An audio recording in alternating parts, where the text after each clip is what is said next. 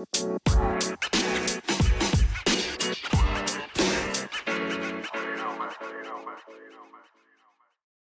Leute, was geht? Herzlich willkommen zu einer neuen Folge von Just Sprout Podcast.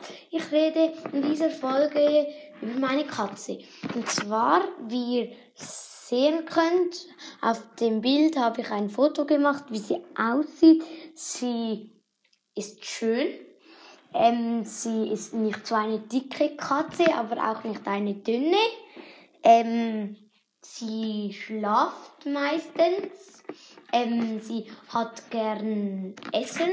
Sie isst meist, meistens ähm, Thunfischbröcklis oder sowas. Das weiß ich nicht. Ähm, so genau.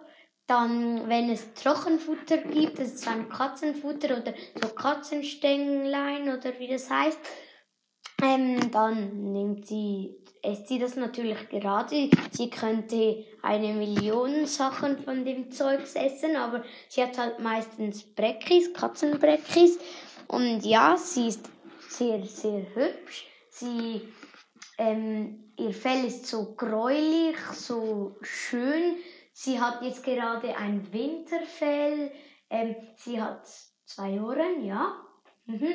Und im einen Ohr hat sie halt so einen kleinen Biss. Ähm, also nicht fest, also der ist schon lange verheilt, einfach jetzt so ein Spitzchen.